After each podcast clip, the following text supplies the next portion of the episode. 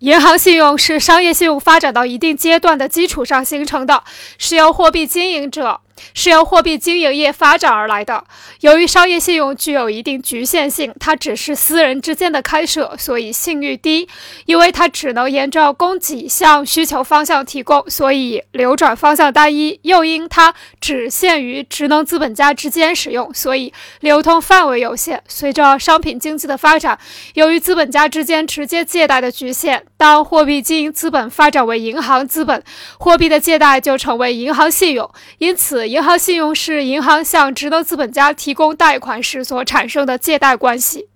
到货币经营资本发展为银行资本，货币的借贷就成为银行信用。它具有以下特点：一、活动范围广，不限于商品的赊销和赊购，打破了商业信用要受商品流转方向的限制，可以广泛的集中社会闲置资本，提供范围更广的信用。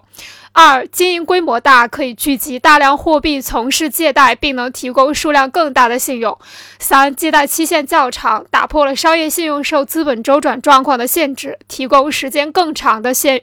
提供时间更长的信用。银行信用的产生，打破了商业信用的局限性。银行是专门经营货币资本业务的特殊部门，充当货币借贷中介人、支付中介和发行信用流通工具的结合体。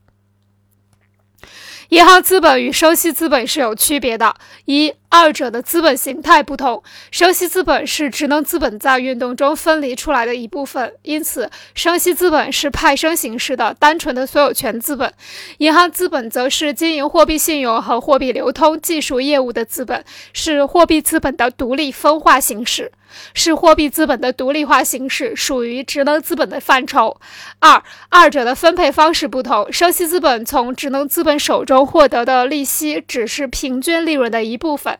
银行资本经营获得的收入是银行利润，银行资本也是职能资本，同样在部门之间的竞争中参与利润率平均化，要求获得平均利润。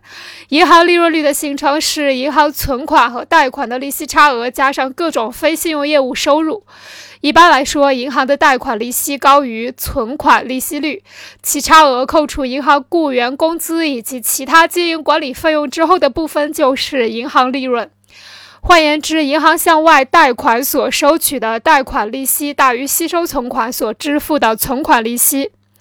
二者的差额再减去经营银行的业务费用，就得到了银行利润。银行的贷款利息率不能高于社会平均利润率，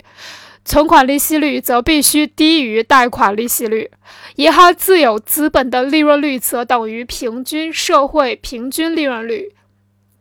银行资本家投资于银行的自有资本，也要获得相当于社会平均利润的利润，否则银行家就不会投资银行。